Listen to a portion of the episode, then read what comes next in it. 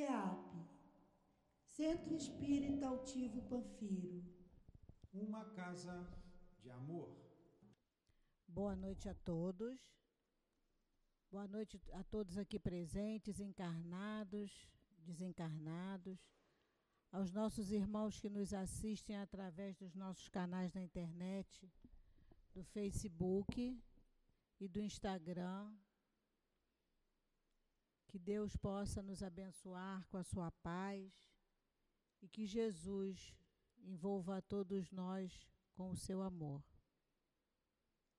Estamos iniciando mais um ano que seja um ano de muita paz, de muito amor e de muita harmonia na vida de todos nós.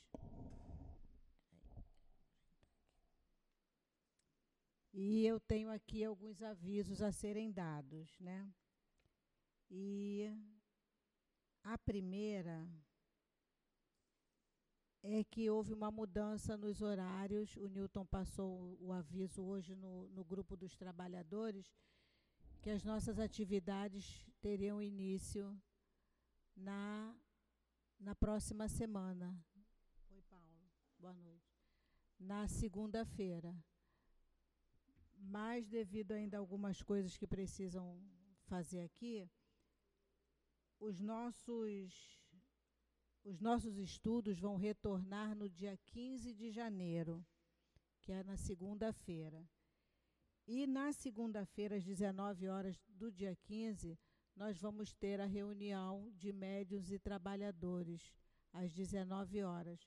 Essa reunião seria na segunda-feira agora, mas a data é dia 15 agora. Então, nesse mesmo dia já vai ter início os estudos, todas as atividades já vão iniciar no dia 15 de janeiro. E a gente vai passar essas a gente vai passar essas, esses avisos mais nas outras palestras para que vocês não esqueçam. A reunião de evangelizadores, que também seria agora nesse domingo, às nove da manhã, a Ana Paula, que é a coordenadora da evangelização, vai ver o dia direitinho e vai passar no grupo de evangelizadores a nova data da reunião também de evangelizadores. São duas coisas diferentes, tá, gente? A reunião de médios e trabalhadores no dia 15 de janeiro, às 19 horas. E a reunião dos evangelizadores, de quem trabalha na evangelização da casa, a Ana Paula, que faz a coordenação da nossa evangelização, ainda vai passar o dia e o horário no grupo dos evangelizadores. É, a nossa obra social retorna também no dia 20 de janeiro, sábado, tudo normal, às 8 da manhã. Só que o que, que acontece? A nossa obra social deu essa paradinha. Mas as famílias assistidas pelo SEAP continuam recebendo cesta básica. A gente ainda tem o trabalho da quentinha. Então a gente precisa da ajuda de vocês para a confecção da cesta básica desses assistidos. Então a gente continua pedindo aqueles itens que compõem a cesta básica, que é o arroz, o feijão, o óleo, macarrão. Então, precisou trocar. Então, é, e itens de limpeza também. Vocês já repararam que essa casa aqui é infinitamente maior que a outra. E se na outra a gente já pedia doação dos itens de limpeza, nessa aqui a gente vai pedir dobrado.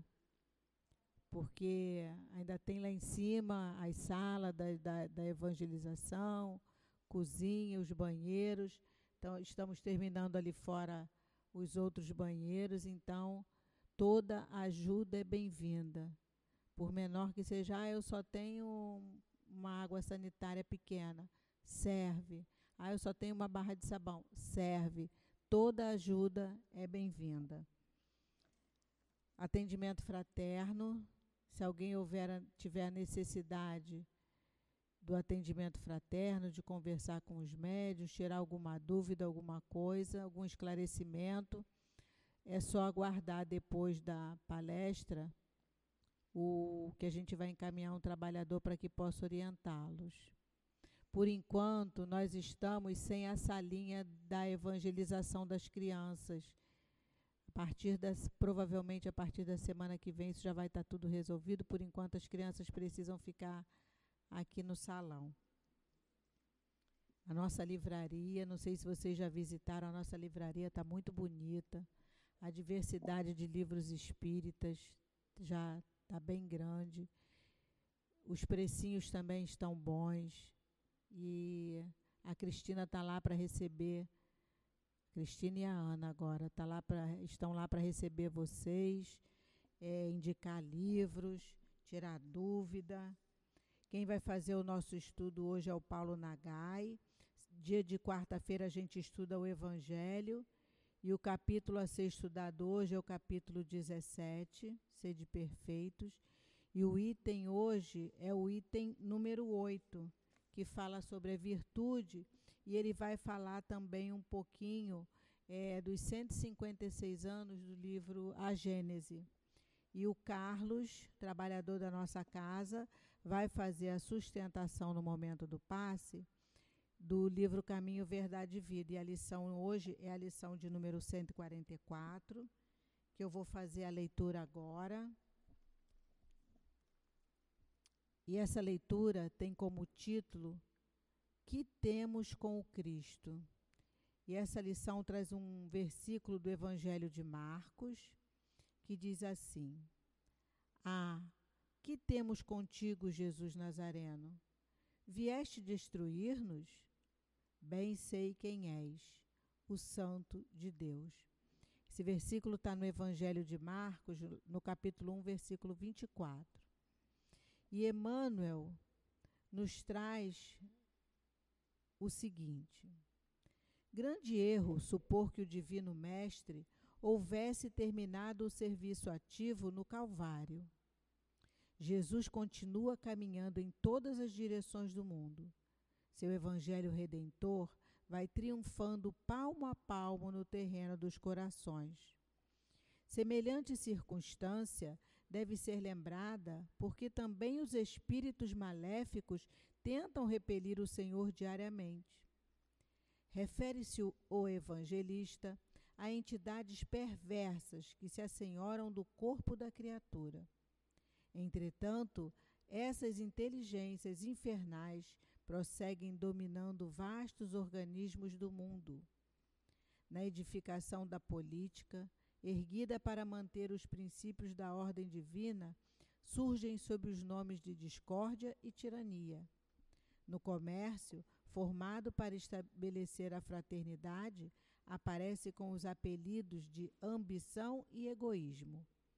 Nas religiões e nas ciências, de organizações sagradas no progresso universal, acodem pelas denominações de orgulho vaidade, dogmatismo e intolerância sectária. Não somente o corpo da criatura humana padece a obsessão de espíritos perversos. Os agrupamentos e instituições dos homens sofrem muito mais. E quando Jesus se aproxima com o Evangelho, pessoas e organizações indagam com pressa: que temos com o Cristo que temos a ver com a vida espiritual. É preciso permanecer vigilante à frente de tais sutilezas, porquanto o adversário vai penetrando também os círculos do espiritismo evangélico, vestido nas túnicas brilhantes da falsa ciência. Então, agora vamos fechar os nossos olhos, elevar o nosso pensamento a Deus, nosso Pai a Jesus, nosso Mestre, irmão tão querido, aos espíritos benfeitores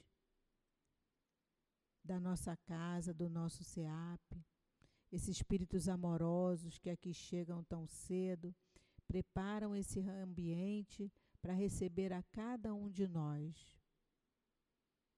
Que nós possamos, Senhor, nesse momento, estarmos ligados a esses espíritos amorosos. Que o Paulo Nagai possa ser intuído e suas palavras possam penetrar na nossa mente e nos nossos corações. E assim possamos absorver melhor, Senhor, as suas palavras e os seus ensinamentos. Que seja em nome da direção espiritual da nossa casa, do altivo, Dr. Erma, Antônio de Aquino e toda essa falange de espíritos amorosos que sustentam o nosso SEAP em nome de Jesus, mas sempre e acima de tudo em nome de Deus, nosso Pai, que possamos dar por iniciado o estudo da noite de hoje. Graças a Deus. Eu vou ler só um trechinho do item 8 que fala sobre a virtude e vou passar a palavra para o Paulo Nagai. A virtude. A virtude, no seu mais alto grau é o conjunto de todas as qualidades essenciais que constituem o homem de bem. Ser bom, caridoso, trabalhador, sóbrio, modesto. Essas são as qualidades do homem virtuoso. Infelizmente, muitas vezes elas são acompanhadas de pequenas falhas morais que as desmerecem e as enfraquecem. Aquele que faz alarde da sua virtude não é virtuoso, visto que lhe falta a qualidade principal, a modéstia, e que possui o vício mais contrário, o orgulho. A virtude verdadeiramente digna desse nome não gosta de se exibir. Temos de descobri-la. Ela, porém, oculta-se na sombra e foge da admiração das multidões. São Vicente de Paulo era virtuoso. O digno cura de arte era virtuoso. E muitos outros, poucos, pouco conhecidos do mundo, mas conhecidos de Deus. Todos esses homens de bem ignoravam que eram virtuosos. Eles se deixavam levar pela corrente das suas santas inspirações e praticavam o bem com um completo desinteresse e um e um inteiro esquecimento de si mesmos. Eu vou passar a palavra agora para o Paulo, vai até 10 para as 8. Tá bom? Bom estudo. Uma boa noite a todos. Que Jesus possa nos abençoar mais essa noite de estudos em que estaremos vendo do capítulo 17 do Evangelho segundo o Espiritismo, item 8, a virtude, que é uma comunicação do espírito François Nicolas Madeleine e que é muito útil para a gente, é, para nós entendermos a importância do desenvolvimento da das virtudes. Aqui ele coloca logo de início o que seria a virtude. Né? Ele fala que no seu mais alto grau, ele é o conjunto de qualidades essenciais que constituem o homem de bem. E o homem de bem, é, no sentido do entendimento cristão, ele é aquela página que tem aqui falando do homem de bem, que a gente até brinca, que você vai lendo, vai lendo, vai lendo, você perde o fôlego, porque é tanta coisa que são os, os preceitos, as qualidades que que a gente tem que ter. E a gente brinca, quando você pensa que está acabando, ele fala assim: aí não estão relacionadas todas as virtudes, pois há virtudes que não conhecemos. Então é um processo que, se a gente não tiver um bom entendimento do que isso representa, ele frustra a gente que é como se você fosse fazer uma atividade que você se sente incapaz de completar. É quando dão aquelas tarefas para a gente que a gente não tem habilidade nenhuma, a gente fala, caramba, como é que eu vou conseguir fazer isso? Então isso desanima, se você for com essa visão. Por isso que é importante o entendimento que a doutrina espírita traz, inclusive das revelações. Porque não adianta nós darmos, vamos pensar na, do lado prático para a teoria. Como nós demos um exemplo você pegar uma atividade que está muito acima da minha possibilidade, eu vou me frustrar, não vou conseguir. Da mesma maneira foi a revelação da lei de Deus para a gente. Então, é, essa é a grande importância da doutrina espírita em termos de esclarecimento, porque ela não pode ser vista só como a religião, só sob o aspecto religioso, porque o que a gente tem de experiência e lidar com a religião é assim: são conceitos divinos que um grupo de humanos, de homens encarnados, interpretam a seu bel prazer e distorcem aqueles ensinamentos iniciais que eram puros, que vieram de uma fonte limpa, que são as revelações. Moisés, que foi aquele que, numa época em que a humanidade ainda não tinha um desenvolvimento intelectual, quando eu falo intelectual, não é como a gente olha para as pessoas, elas querem se mostrar intelectuais, no sentido de serem melhores que os outros. A gente fala de desenvolvimento intelectual, desenvolvimento da inteligência da humanidade. Então, naquela época, a ignorância, apesar de termos, já na época de Moisés, muitos espíritos, muitos espíritos vindos de capela, já reencarnados aqui, e isso a gente via na diferença de comportamento entre a variedade de espíritos, mas na maioria a humanidade ainda na, no seu estado de ignorância, pelo menos diante da lei de Deus. Que mesmo esses capelinos e vindos de outras orbes para encarnar na Terra, que é o mesmo processo que nós estamos passando agora. Quem não se adaptar à nova proposta de um planeta de regeneração, vai encarnar em planetas primitivos e não vai reencarnar mais na Terra. E a gente tem que nos esforçarmos para não estarmos nesse grupo que vai ser exilado. Então, mesmo aqueles que estavam lá, eles estavam desenvolvidos em inteligência, porém, não na inteligência, no entendimento da lei de Deus. Porque uma coisa é o conhecimento da lei da lei que a gente chama de ciência, da ciência material. E outra coisa é o entendimento da ciência moral, do lado moral, que ambas fazem parte da lei de Deus. E são aquelas famosas duas asas, que têm que ser desenvolvidas, vamos dizer assim, de maneira não uniforme, porque sempre o intelectual vem na frente, que é mais fácil, mas ela tem que estar equiparada para que uma impulsione a outra. Não adianta ter conhecimento da lei material e não ter conhecimento moral, não ter entendimento moral, porque aí a gente vai usar esse conhecimento e vai fazer besteira com ele. Então, Moisés, naquela época, necessitava ser mais rígido, mais imponente, então, as inserções de Moisés naquela época foram para disciplinar a cada um de nós que estávamos presentes naquela época. Quando veio a revelação pelo próprio Jesus, o nosso governador, o responsável pela nossa educação, quando ele encarna e vem trazer não só a informação, mas a demonstração prática da lei de Deus, ele vai aumentar a nossa visão.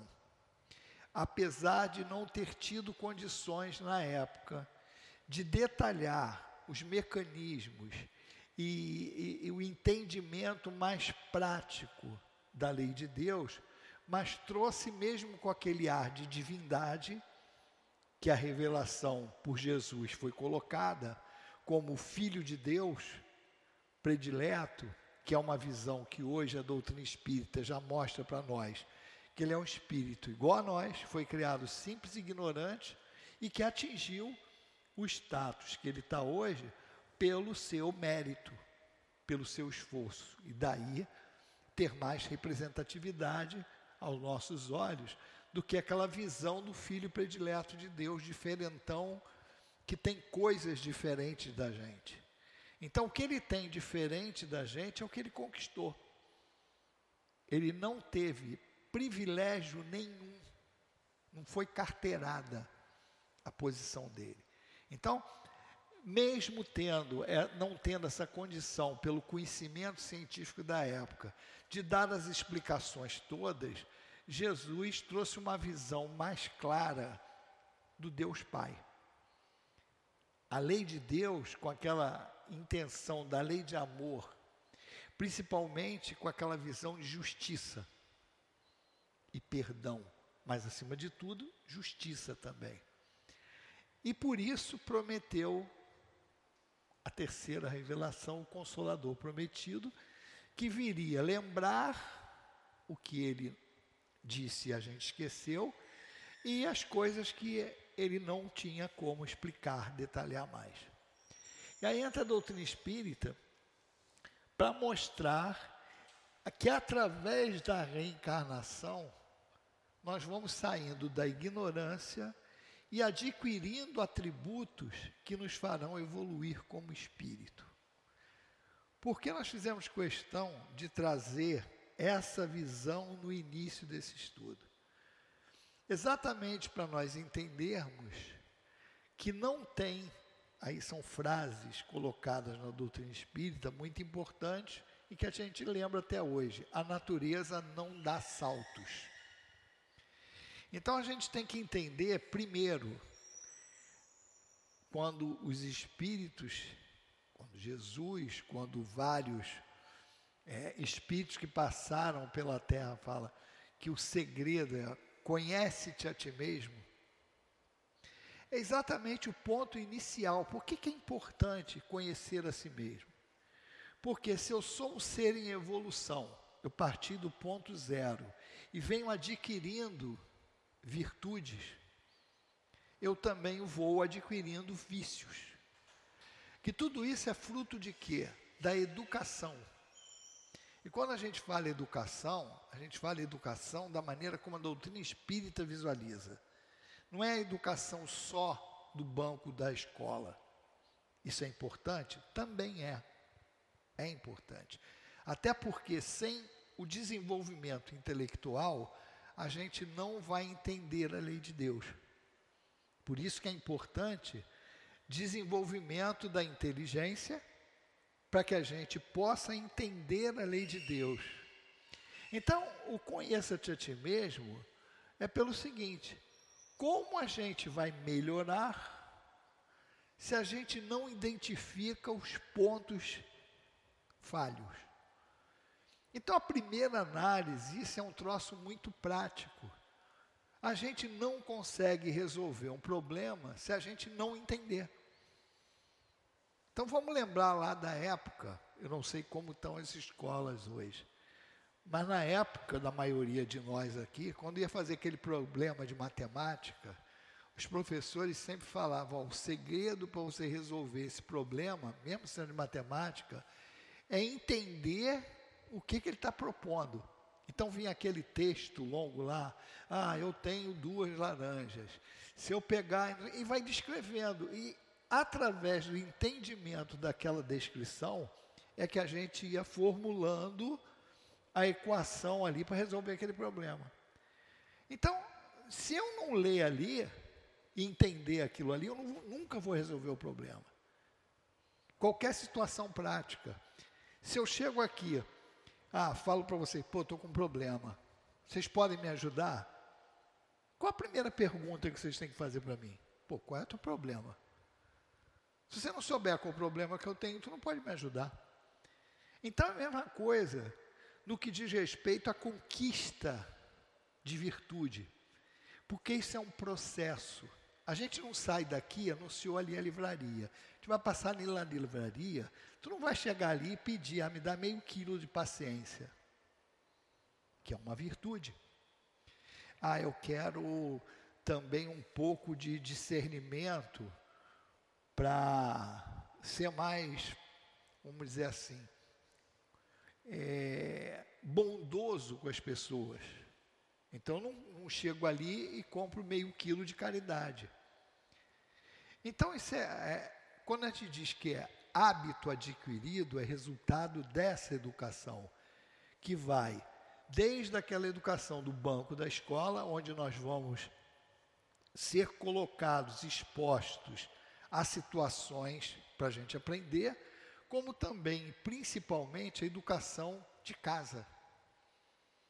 Aquela educação básica, que não depende de dinheiro, de posição social, nem de credo religioso. É aquela que papai e mamãe, quando tem amor pelos seus filhos, educa, ensina a pedir licença, a dizer obrigado, por favor. Esse contato mínimo, essa coisa mínima que a gente pode ver em qualquer lar, independente da classe social. Aqueles que se preocupam com esses espíritos que são colocados sob nossa responsabilidade, eles vão cumprir a sua missão no sentido de educar. E é através dessa coisa simples que começa no berço, é que os espíritos, nós espíritos, vamos ter oportunidade de progredir. E através desses hábitos desenvolvidos, desenvolver essas virtudes. Então, quando ele coloca aqui o exemplo do virtuoso, ser bom, caritativo, laborioso, sóbrio, modesto, são qualidades do homem virtuoso. Na prática, o que, que é isso? Ser bom. Ser bom como você demonstra bondade? Você demonstra bondade quando você não é mal. Vamos entender pelo contrário. Se alguém está em alguma dificuldade, ao invés de eu ajudar, eu vou lá e ainda perturbo mais, eu não estou sendo bondoso, eu estou sendo mal com aquela pessoa. Quando a pessoa está com um problema e não dou atenção, não estou sendo atencioso.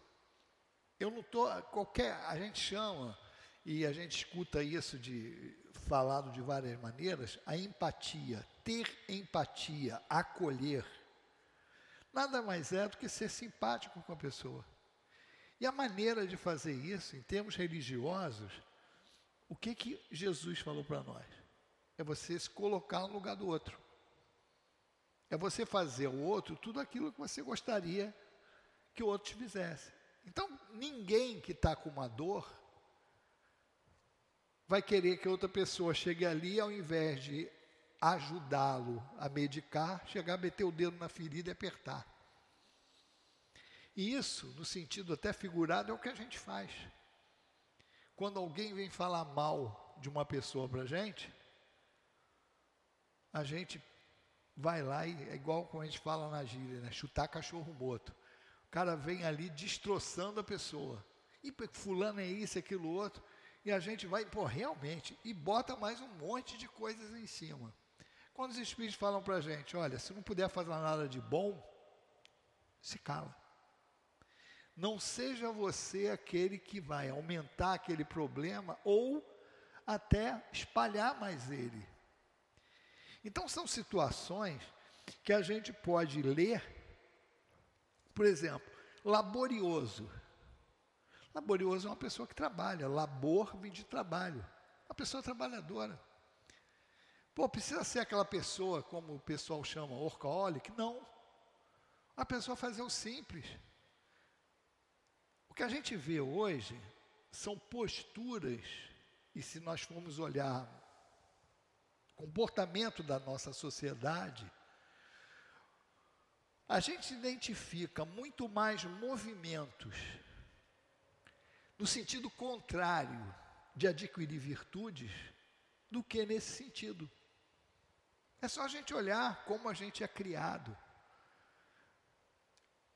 Por isso é importante a gente, quando tem oportunidade, sempre fala disso, entender o que a doutrina espírita traz para a gente. Nós temos livros espíritos, a parte terceira fala da leis morais. Então, nós temos lá as leis, vou falar algumas para a gente se situar: lei do trabalho, lei da reprodução, lei da sociedade, lei de justiça, amor e caridade são algumas. Por que, que a gente traz isso? O que você faz? Na lei de trabalho, toda ocupação útil é trabalho, pela visão espírita. Então, trabalho pela doutrina, pela visão dos espíritos, não é algo que eu ganho dinheiro só, é uma ocupação útil. Exemplo simples: sou aviãozinho do tráfico, ganho dinheiro para caramba, mas isso é ocupação útil? Não. Então não é trabalho na visão dos espíritos. Geralmente a gente começa a trabalhar já pensando em se aposentar. E até às vezes ludibria a lei para se aposentar antes. Existe a lei do repouso, dentro do trabalho, o item de estudo repouso. Repouso é o que? É algo que quem trabalha necessita, é justo, mas só para quem trabalha. Quem não trabalha não existe repouso. Repouso é uma ação posterior ao trabalho, é um descanso para quem trabalhou. E no caso, quem trabalhou, não é porque eu tenho um emprego remunerado. Hoje isso já fica muito claro, mas numa época passada, a mulher que ficava em casa e trabalhava para caramba, não era vista como alguém com essa importância como pela definição espírita, não é porque ela não ganha salário que ela não trabalha. E aquele trabalho é muito mais importante ou tão importante quanto levar dinheiro para casa. Que era exatamente o quê? Tomar conta do lar, educar os filhos, prover uma série de coisas. Hoje a família já está mudada, a estrutura familiar está diferente e esse entendimento já é maior, já é mais amplo. Mas antigamente tinha esse, essa distorção de não valorizar porque não era remunerado. E esse entendimento da doutrina espírita é assim. Então, entender que a lei do trabalho faz parte do processo de evolução vai dar a cada um de nós condição de ser laborioso. Por quê? Eu não vou me preocupar durante aquelas oito horas, nove horas, com a hora do almoço, que eu vou estar lá no meu trabalho, eu não vou estar querendo entrar já pensando na hora de sair. Se eu entender que é através desse trabalho que eu vou me desenvolver como espírito, eu vou aproveitar a oportunidade naquele tempo para me desenvolver. Então eu vou valorizar o trabalho que eu tenho. E o que a gente vê hoje, muito pelo contrário. Muitas vezes a gente desvaloriza até quem dá oportunidade de trabalho para a gente. Se cria um antagonismo entre patrão e empregado, quando essa relação tinha que ser harmoniosa. Porque se não tiver patrão, não tem empregado. Se não tiver empregado, não tem patrão. Ou seja, é uma interdependência. E isso é que vai fazer a gente progredir se você entender dessa maneira. Agora, se eu não entender, e aí tem até a doutrina espírita também traz relação de superiores com inferiores. Se eu não entender essa interdependência, ninguém anda. Fica um puxando para um lado, um puxando para o outro e ninguém se dá bem. Quando a visão tem que ser convergente para que ambos possam progredir. Então, olha a importância de entender essa lei. A lei de sociedade também é importante entender. Porque às vezes a gente fala assim: ah, não, a sociedade está contaminada, vou me isolar. Não adianta, não é assim que eu vou progredir. A lei de sociedade está presente, e a gente estuda dentro da doutrina espírita, por quê? Porque esse convívio é necessário para que ambas as partes que estão convivendo evoluam. Porque é através do entendimento da diferença, ah, mas o outro não pensa igual a mim, mas é exatamente com esses diferentes que a gente aprende. Então, olha como é que é a, a visão que a doutrina espírita traz, como é importante para a gente entender o meio de desenvolver as virtudes. Porque aí, se nós entendermos assim, poxa, eu não tenho paciência, vamos lá, que é uma das virtudes. Como eu vou desenvolver a paciência? Eu já vi que eu não posso comprar ali na livraria e não tem nenhum lugar que vende paciência. exatamente a convivência, aí entra a lei de sociedade, é que vai fazer com que eu desenvolva a minha paciência. Por que que toda instituição, as espíritas principalmente, mas também a católica e, e as evangélicas, o pessoal costuma ter sempre um trabalho de assistência social agregado.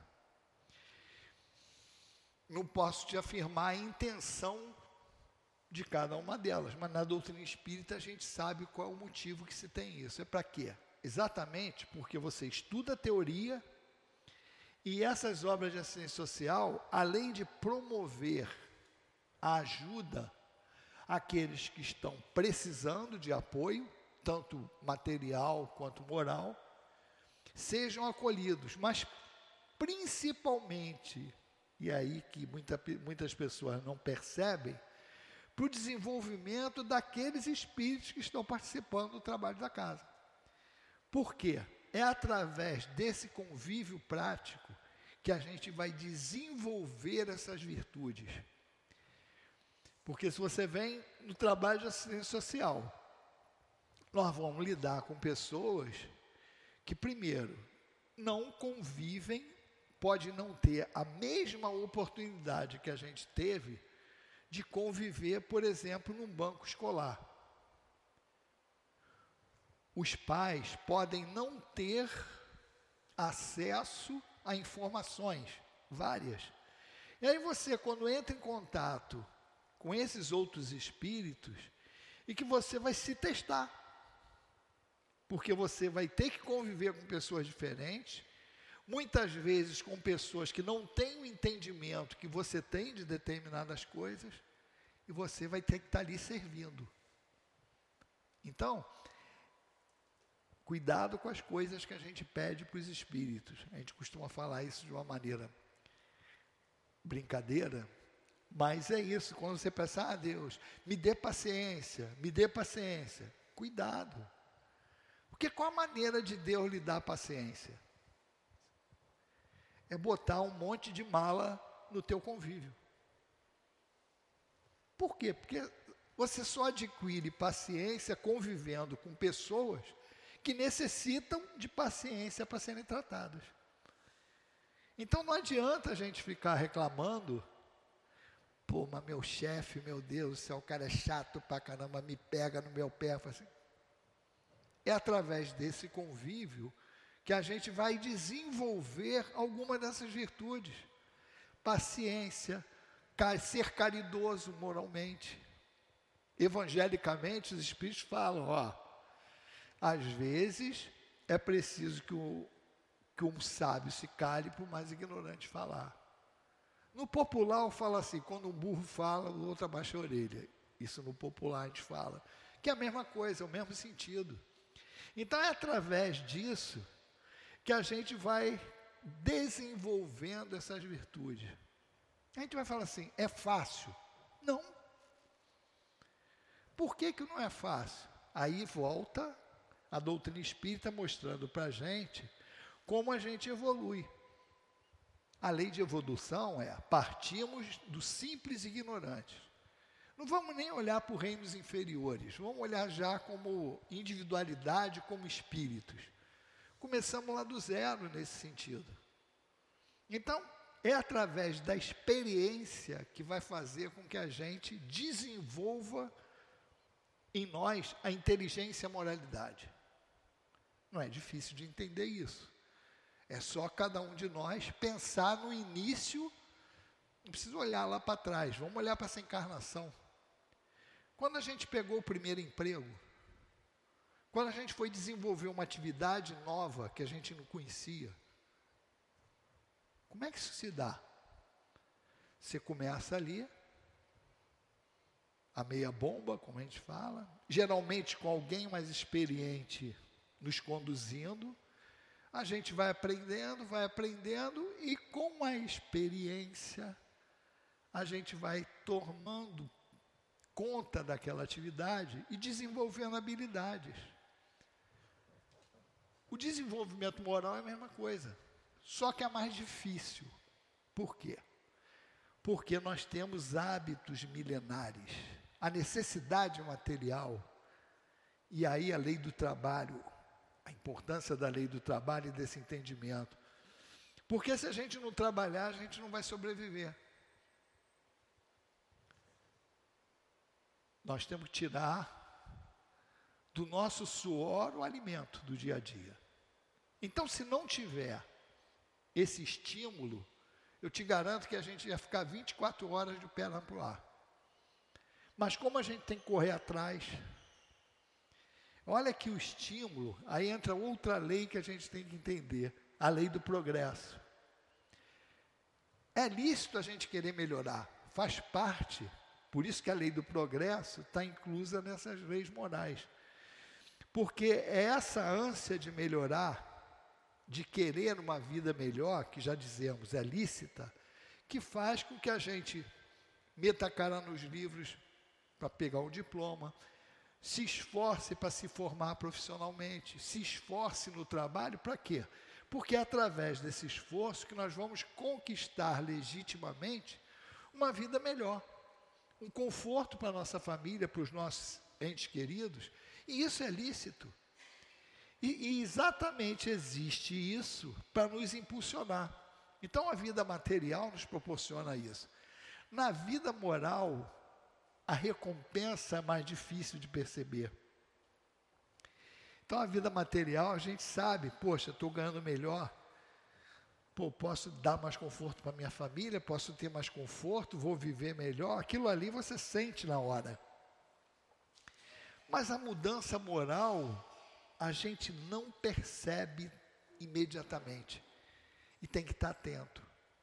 Então, nós não somos acostumados, olha só, mesmo na educação normal, a própria vida em sociedade, ela nos empurra para o progresso material. Joãozinho, levanta. Seis e meia da manhã, vamos para o colégio. Ah, eu estou com sono. Não, vamos para o colégio, vamos. Se com diploma já está ruim, sem diploma, então vai estudar. Esse é o impulso. A gente não faz isso para educar moralmente uma criança. A gente não obriga com essa mesma intensidade uma criança, por exemplo, a ir para uma aula de evangelização, se eu sou católico, ou evangélico ou espírita, não entende, não interessa o que, que eu seja. O que nós estamos querendo colocar é o seguinte: a vida social já nos impulsiona para o, desenvolvimento intelectual. E é normal isso, por isso que a gente fala que a inteligência vem na frente, a moral vem depois. Por quê? Porque só depois de um tempo que a gente entende a necessidade da educação moral. Não está errado eu obrigar meu filho a estudar. Claro, está certo. Mas eu tenho que ter o mesmo cuidado, além de desenvolver a inteligência dele, desenvolver o comportamento moral. E a maioria das vezes o que a gente vê é justamente o contrário. São pessoas que tem a responsabilidade de desenvolver essas almas, ao invés de conduzi-las para o caminho do bem, até aumentar aquela condição do mau hábito adquirido. Porque a nossa vida em progresso, se nós nos olharmos lá na época das cavernas, nós temos hábitos, até, vamos dizer assim, derivados de uma condição natural do espírito. Por exemplo, o egoísmo, que é uma das chagas da humanidade, junto com o orgulho que os espíritos colocam para a gente, ela é desenvolvida através do sentimento natural de conservação. Mas quando você extrapola aquilo ali, a gente excede, e aí vira paixão, e aquilo ali passa a ser prejudicial. E muitas das vezes a gente está, ao invés de atenuar isso no espírito que está sob nossa responsabilidade, a gente acensua que uma coisa é você conservar. Exemplo simples. Filho, toma aqui, leva esse brinquedo, leva para o colégio.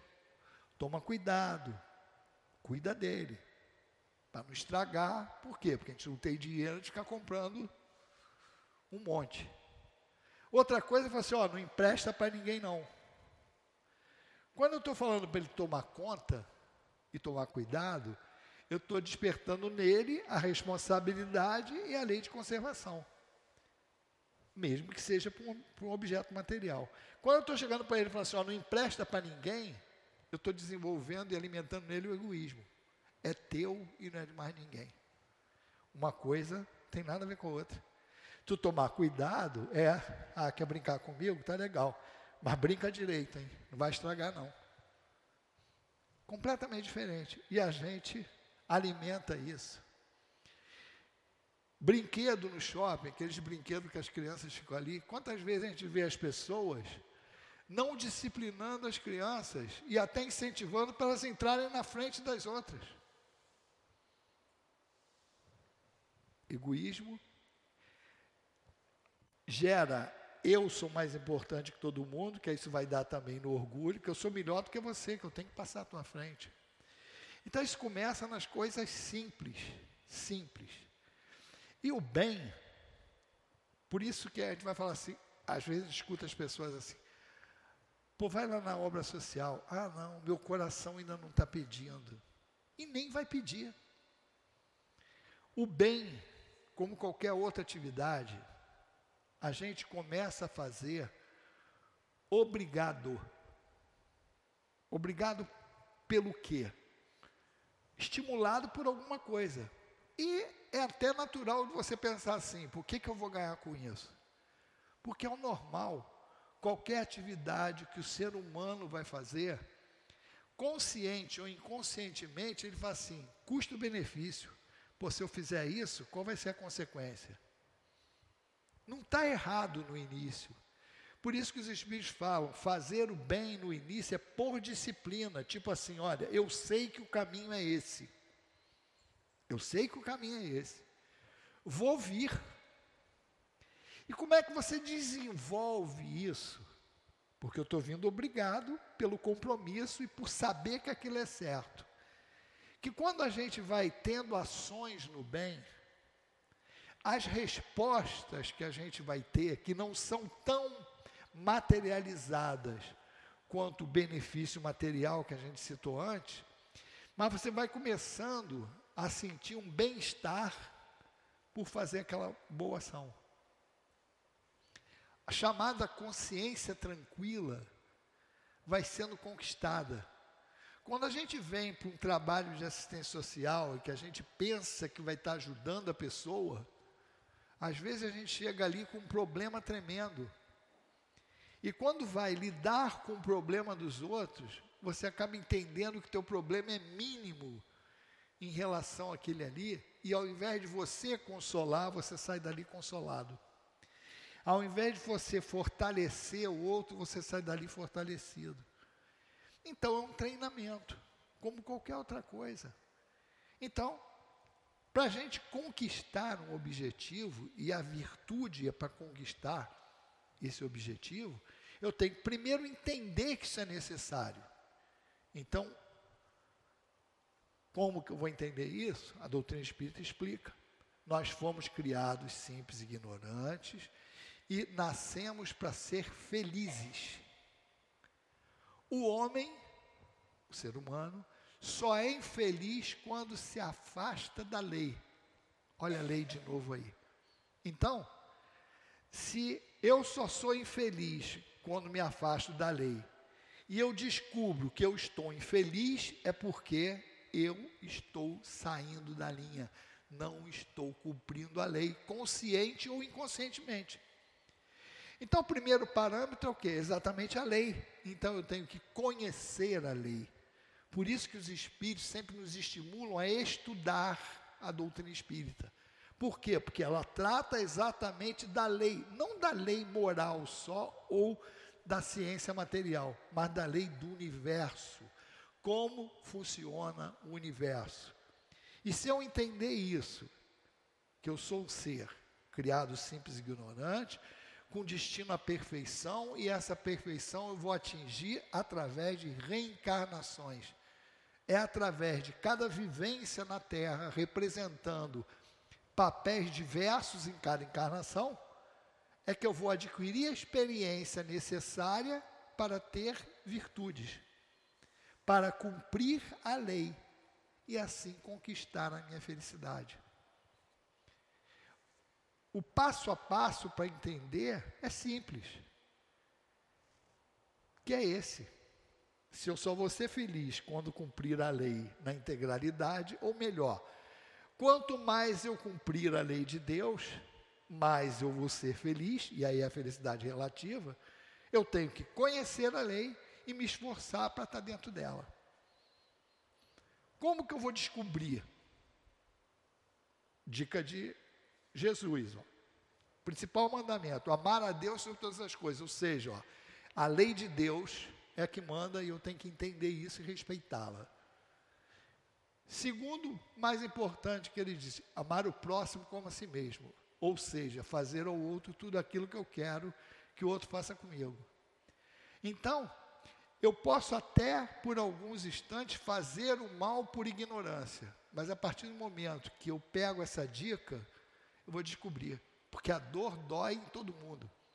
E se eu me colocar nessa posição, se alguém fizer isso comigo, eu vou gostar? Se a resposta for não, também não posso fazer com o outro. O entendimento é simples, mas a aplicação é complicada. Por quê? Porque quando eu vou aplicar essas coisas, eu vou estar sempre em jogo, ou cumprir a lei, ou eu tenho um benefício próprio. Na maioria das vezes eu escolho ter o um benefício próprio. Quando que eu vou deixar de escolher errado?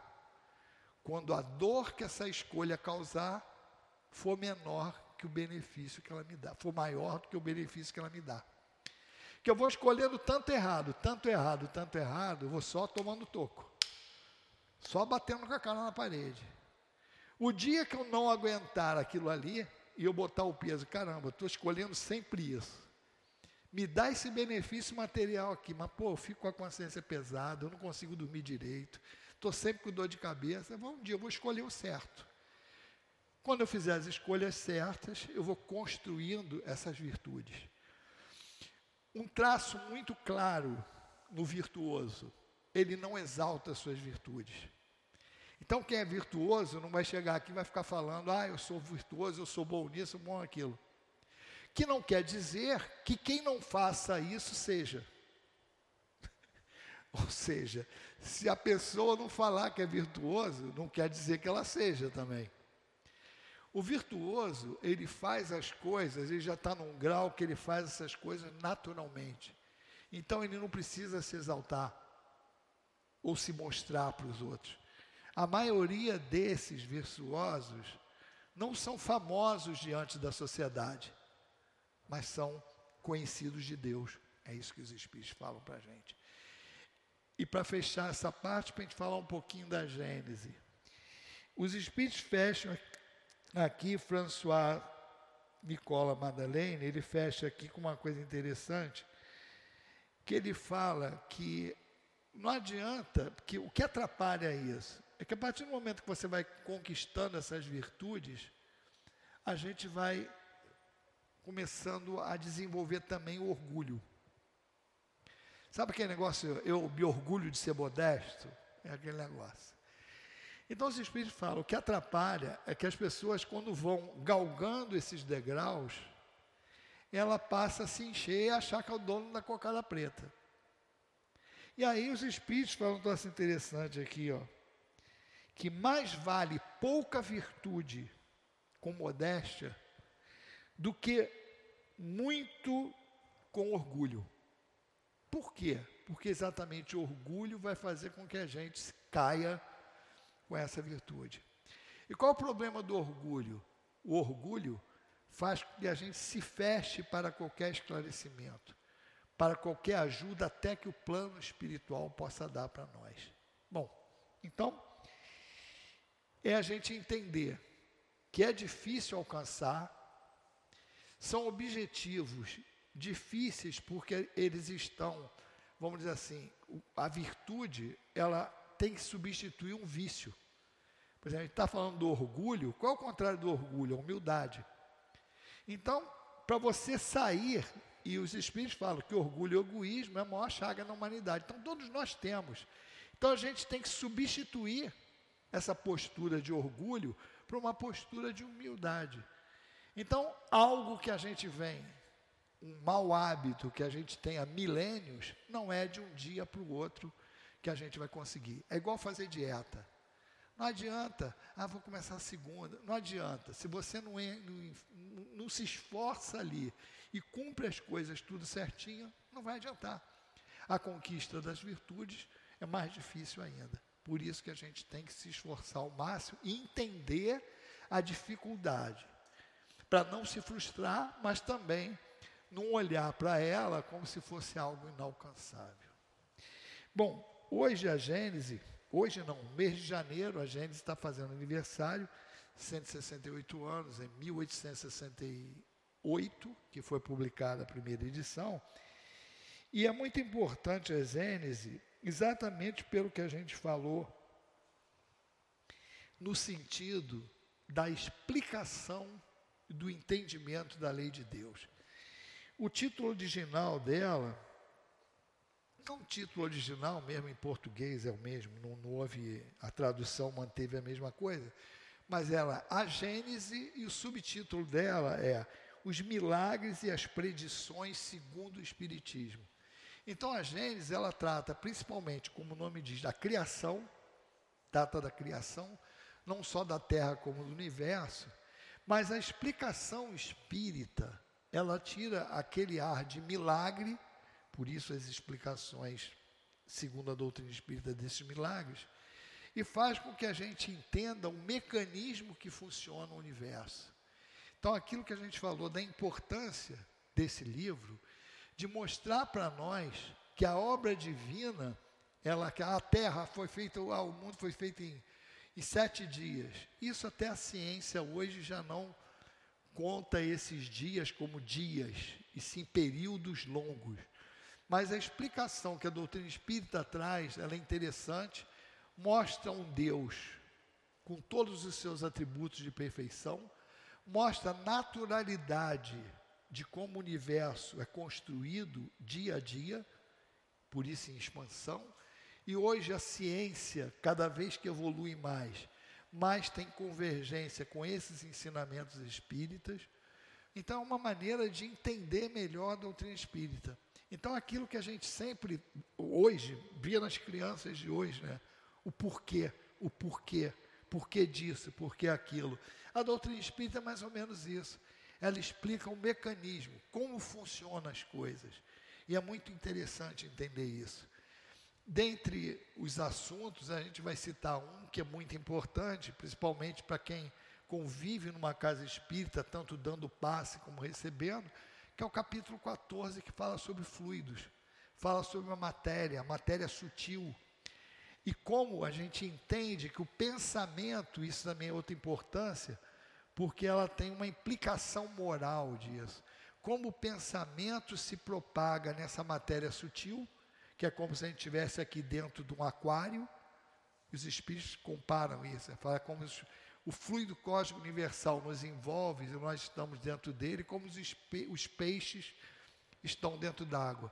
Então, a cada pensamento que a gente emite, a gente com a qualidade do sentimento que esse pensamento é colocado, eu vou atingir o outro, desde que esse outro esteja naquela sintonia.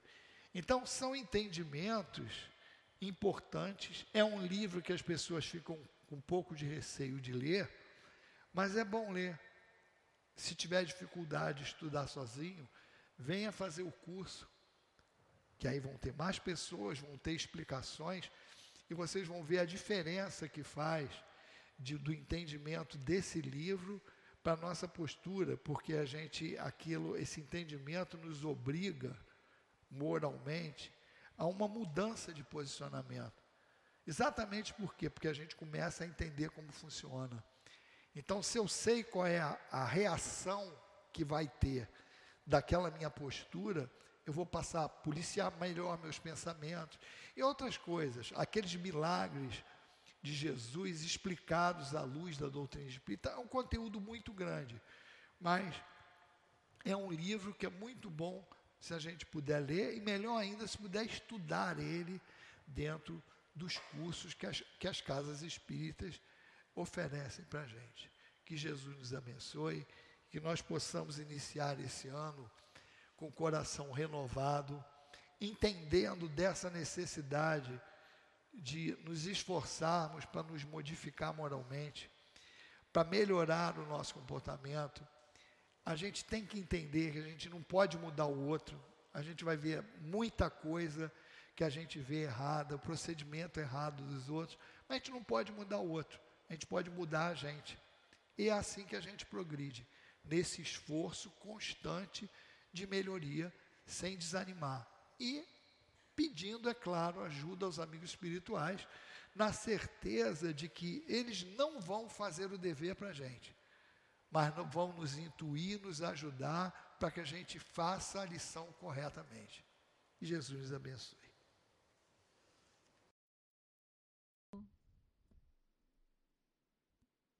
Obrigada pelo estudo. Nós vamos passar agora para o segundo momento, que é o momento do passe. Eu vou pedir, por favor, aos médiuns que se coloquem. A vocês que vão receber o passe, a vocês que já receberam o passe, o tratamento continua aqui no salão. Então vamos elevar o nosso pensamento, pedindo a Jesus, a esses espíritos amorosos, que possam nos ajudar nesse momento que nós possamos receber todos os fluidos necessários ao nosso refazimento, esses fluidos que nos serão trazidos através dos médios, que nós possamos, Senhor, nesse momento, nos ligarmos aos nossos mentores e possamos assim, Senhor, receber toda essa energia de amor que nos será transmitida. Que seja em nome de Jesus, mas acima de tudo em nome de Deus, que nós possamos dar início ao trabalho dos passos. Graças a Deus. Quando Emmanuel, na lição 144 do livro Caminho, Verdade e Vida, pergunta se Jesus Nazareno veio nos destruir. O próprio Jesus responde: Não vim destruir-vos, não vim destruir a lei, vim aperfeiçoá-la. Um grande erro pensar que o nosso divino Mestre Jesus tenha terminado a sua atividade no Calvário. Ou seja, no monte onde foi crucificado. Não. Jesus, se lembrarmos que o planeta Terra, segundo os cientistas, tem a existência de aproximadamente 4 bilhões e meio de anos, e Jesus já era o nosso governador, já era o governador desse planeta. Nós podemos entender, e principalmente através da doutrina espírita, que foi codificada pelo nosso querido irmão Allan Kardec, Através das suas obras, o Evangelho segundo o Espiritismo nos traz os seus ensinamentos. É importante lembrarmos que temos também os espíritos obsessores que agem diariamente. E por isso estamos presenciando tanto mal. Mas se não existisse a existência do nosso Mestre Jesus, se a sua atividade tivesse terminado no Calvário, como nós estaríamos hoje? Estamos caminhando para um planeta de regeneração. E é através dos ensinamentos de Jesus, é através das práticas que nós precisamos ter, que nós vamos um dia chegar a ser espíritos puros, perfeitos.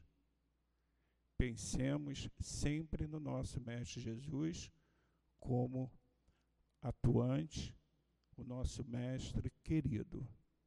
Que Jesus nos abençoe hoje e sempre. Nós vamos passar agora a leitura da mensagem do plano espiritual. Paz. Que a paz do Cristo permaneça entre vocês. Juntos podemos dar boas-vindas ao ano que se inicia, com fé e esperança de que podemos mudar, de que possamos agir com mais amor, com sabedoria, na esperança de um planeta melhor, de ver a humanidade melhor, os homens se melhorarem entre si. Juntos podemos trabalhar, servir o Cristo, no intuito de destruir o mal que cresce entre os encarnados e desencarnados, entre os homens que ainda são fracos e têm medo de dizer: sou cristão. Tem medo de dizer: trabalho para o Cristo com essas incertezas alheias, o mal cresce, o mal se faz forte em meio a essas pobres almas sem fé, desacreditadas, sem esperança. Ó oh Deus, tenha piedade desses que ainda recusam o Mestre como guia e modelo, o qual devem seguir. Juntos podemos pedir ao Pai que esse ano que se inicia não seja só de dores, e sim de aprendizado e como servir ao Cristo, trabalhar com amor, mesmo que chorem, não percam a fé, a esperança de que tudo passa, que a fome passa, que a guerra também vai passar. Enfim, o mal vai acabar.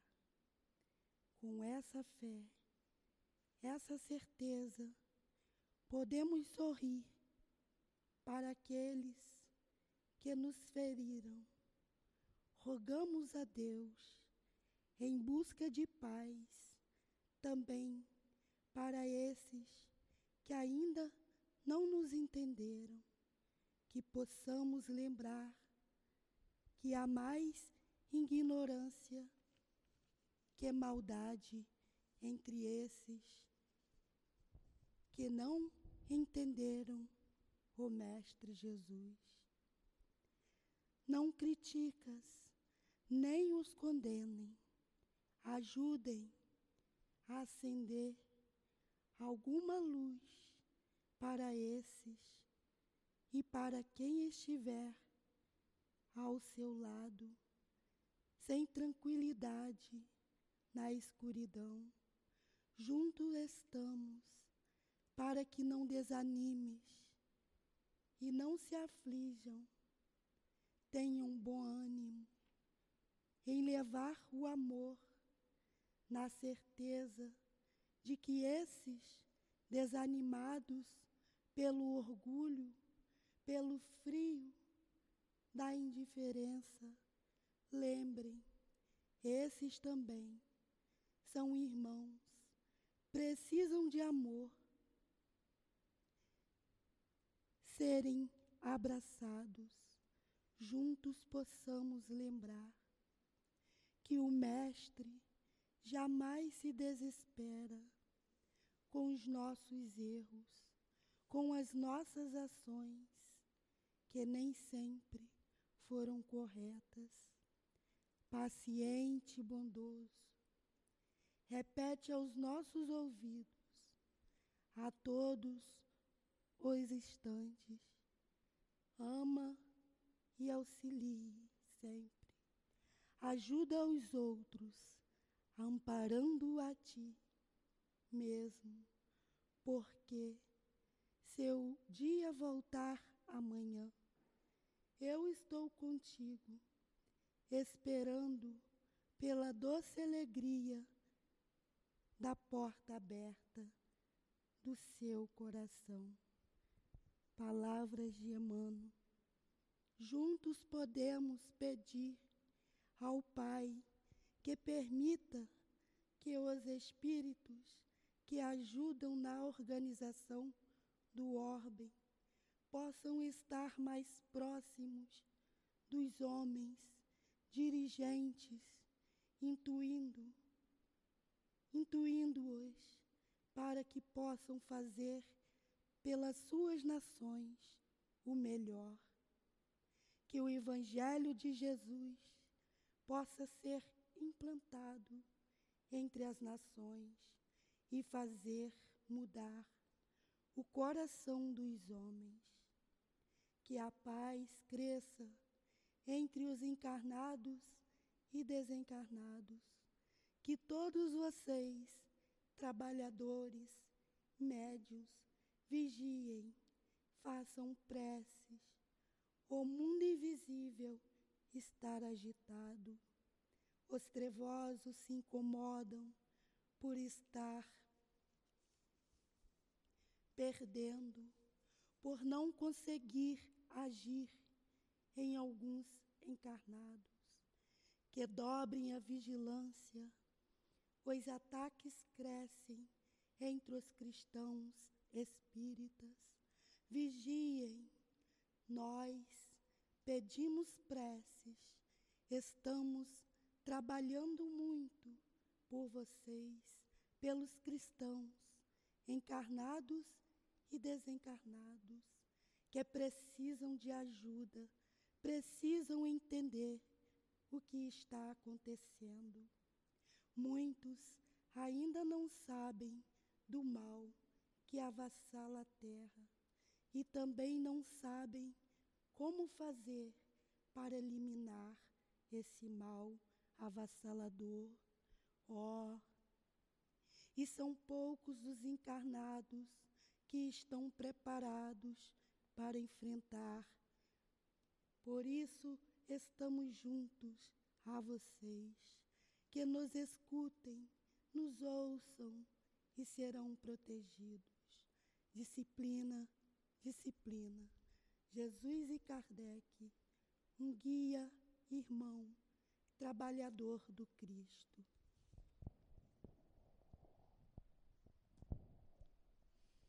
Obrigada, Senhor, por termos conseguido chegar à tua casa, escutar as tuas palavras e os teus ensinamentos. Possamos, Senhor, colocá-los em prática na nossa vida. Que possamos, Senhor, retornar aos nossos lares em paz e que lá chegando possamos continuar nessa vibração de amor que levamos dessa casa de amor. Que seja em nome da direção espiritual da nossa casa, o nosso querido altivo, Dr. Herman Baltazar e toda essa falange de espíritos amorosos que sustentam a nossa casa. Que seja em nome de Jesus, mas sempre acima de tudo, em nome de Deus nosso Pai, que nós possamos encerrar os estudos e o trabalho do passe, do tratamento da noite de hoje. Graças a Deus.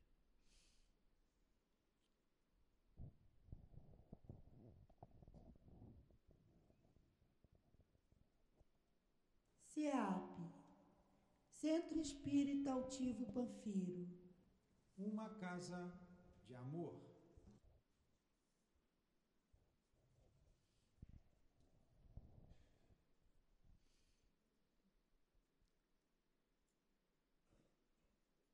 Se houver a necessidade do atendimento fraterno, só por favor vocês continuarem sentadinho no lugar de vocês, que nós vamos encaminhar um trabalhador para que possa orientá-los.